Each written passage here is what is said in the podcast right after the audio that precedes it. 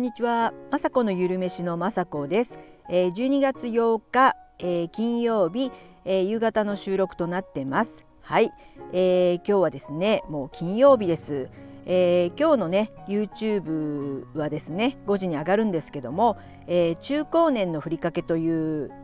題でレシピを上げています、えー、なぜね中高年にしたかはですねなぜ中高年のふりかけっていう風なね名前をつけたかはね YouTube の方でも言ってますけどまああんまり深い意味はないんですけども、えー、ふりかけってね最近あの自分のためにね買ったりはしないので、えー、なんか作ってみたいなと思ってまして、えー、本当にね簡単であのー鮭フレークとかですと、えー、フライパンでねあの焼いたりとかする手間がありますけども今回はですね乾燥のエビやねちりめんじゃこや鰹節やね青さことかもともとね、えー、食べれる乾物をただねフードプレセッサーにかけて、えー、最後にねまあ、アーモンドもちょっとビタミン E だとかねコレステロールを下げるんであろうと思われるのでアーモンドが入ってたら美味しいかなと思ってアーモンドもそこに加えてそしてあの味付けはですねあればですね醤油麹で味付けして麹パワーとしてね麹ふりかけもいいいいんじゃないかと思ってね今回作ってみました。えー、本当味はですね醤油麹ちょっとだけでもともとねいろんなちりめんじゃこにも味がありますし、えー、エビにもねうまみや味がありますのでこれだけでですねすごくねあの美味しいふりかけができましたので、えー、私は玄米にかけてこれを食べるのが大好きで、えー、皆さんにもねよかったらねあのカルシウムが取れるのでよかったら作ってほしいなと思って、えー、今日の動画でアップしました、えー、骨粗しょう症予防ということであまり言えないですけど、えー、将来ねそういった骨粗しょう症にならないようにですね、えちょっとしたことで、え小魚とかね食べればいいってことは分かってますけどもなかなかね小魚をポリポリ食べる時間とかもないのでもうふりかけにしちゃうということでねこれを考えましたのでよかったらね本当に簡単すぎて申し訳ないんですけども、え作ってあの欲しいと思ってます。はい、えー、もうねえー、12月8日ということでですね先ほどまあ旦那さんとね喋ってたんですけど、えー、大掃除どうするっていう話になってなってですねもうね大掃除やる時間もないよって思って一瞬ちょっとムカッとしちゃったんですけども、えー、日々の、えー、こういった YouTube のね編集とかもう買い物してえー、撮影してそして編集してって結構忙しい忙しいですよね。えー、当たり前です。これをね頑張ってるので。でまあ年末年始になりますと、えー、独り立ちしてる子どもたちが帰ってきたりとかするので、まあ、おせちとかはね作らないとは思うんですけどもやっぱりねこうみんなが集まるのでいろいろ作ったりとかまたね、えー、やっぱりちょっとね布団も足りないんじゃないかと思ったりとかいろいろね、あのー、来るからにはですねちゃんと迎えてあげたいということもあってちょっと一旦考えてみようかなと思った時にやっぱりこう布団がちょっと足りないので布団をちょっと買いに行こうかとかあとやっぱ大掃除ね本当はしたくないですよぶっちゃけでもやっぱりですね1年間、えー、私もねキッチンを本当に散々使ってですね、えー、棚とか、あのー、いつもねごまとかそういう乾物が入ってるとことかかなりね汚れてるんですよね。で一旦出してえー、ちょっと整理整頓したいなってずっと思ってるんですけど、まあ、このままいくとまたずっとやらない感じがしてやっぱりあの大掃除っていうのはですね本当はまあ寒いのでねやりたくはないんですけどもやっぱりやるきっかけをね与えてくれる年末だとは思うので、まあ、そんなもうねえー、のいろいろいろやってますともう私も最近また肩とか腰とかが痛いので長時間はねできないんですけどもまあ一旦こう決めてね明日土曜日のまあ、数時間でもね一旦出してあのもう賞味期限切れたやつは捨てるとかねそういったことをね、えー、したりとかしてまあちょっとそこをねきれいに拭き上げたりとかするだけでね新しい年に迎えるんじゃないかと思いまあいろいろねあのー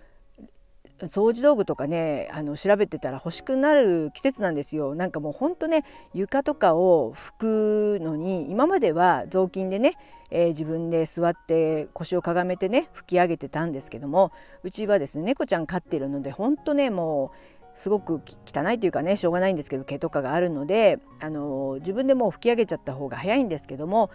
もうねいろんなことをあの手を使うことをいっぱいやってるのでもう手がね痛くてしょうがなくて、まあ、雑巾とか絞ってることももう限界ですしそうしましたらこう電動でねえー、雑巾がけができるっていうのとかをちょっとね、あの、見てしまいましてねテレビショッピングみたいのでそういうのね欲しくなっちゃうんですよ。でも使うかなとか結局重たくて使わないのかなとか結局その雑巾みたいな、まあ、フィルターみたいのをね替えが何枚かついてるんですけどもそれを洗って汚れちゃってまたね替えまで買ってずっと使うかなって言ったらやっぱり自分で雑巾がけした方がいいのかなとかねだんだんちょっとね機械にもあのお世話になりつつできる範囲でね自分が疲れない範囲でねお掃除もしていきたいななんて思ってます。はい、えー、あとはですね今日 YouTube もねあの撮影したんですけども、えー、これはですね上がるのはもうね来年になってしまうんですけども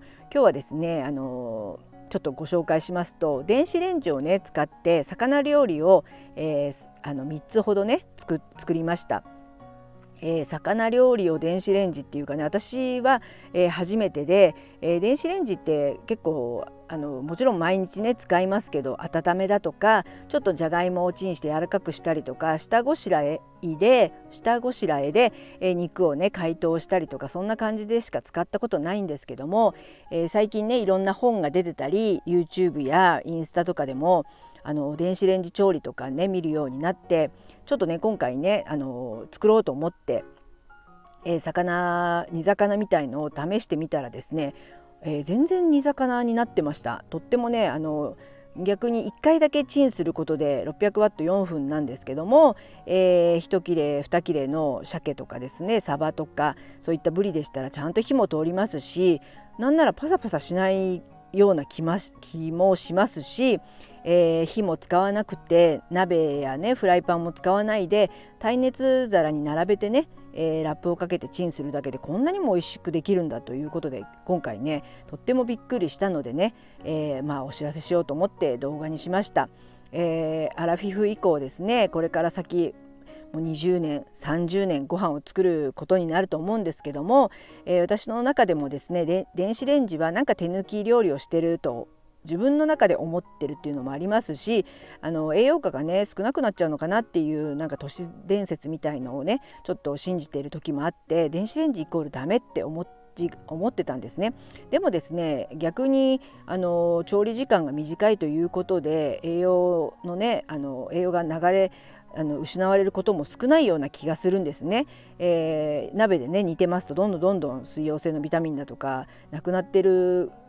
いくと思うのでそれだったら電子レンジでほんと4分間でね、えー、一緒にあの入ってる、えー、ピーマンとかね今回玉ねぎとかも本当に柔らかくなっていましてこんな簡単にできるんだっていうのでね自分が一番びっくりしているので、えー、今回ね動画で撮ってみましたのでまた来年になると思うんですけどもそういったねレあのレンジレシピもねこれからはねあのちょっとずつちょっとずつ動画の方でも撮っていきたいなと思っています。本当はあの忙しい方増えているので電子レンジでメイン料理だとかあとアラフィフ以降はですねあのやっぱりタンパク質を取りたくて私もねサバ缶とか取るようにしているんですけどもちょっとサバ缶のねアレンジレシピとかもちょっと、えー、あるはありますし作れるんですけどもこういったね煮魚だとかがね簡単にできるんでしたらあのまあ、私だけでもというか電子レンジで1切れ2切れがそうかえってね少量は電子レンジ料理があの向いてると思うんであの息子とかがねいるので肉料理作ったとしてもあの肉が少なめだったら私は魚をねこういった風に煮魚を電子レンジでチンしてこれからはねこうやって簡単に、えー、作っていきたいななんて今日本当ねあの思いました。皆さんにもまたね少しずつというか YouTube でもご紹介させてもらいたいと思います。はいそんな感じで今週もね皆さん本当お疲れ様でした。私もあの YouTube 撮ったりとかねしてあと YouTube おかげさまで少しずつコメントが来たりとかあの忙しくなってきているような気もします。でもまだまだなのでこれからもねあの分かりやすくてそして、えー、健康的でそしてなんか楽しい動画が作れたらいいなと思ってます。はい、えー、いつも最後まで聞いていただきいつも本当にありがとうございます。雅子のゆるめしの雅子でした。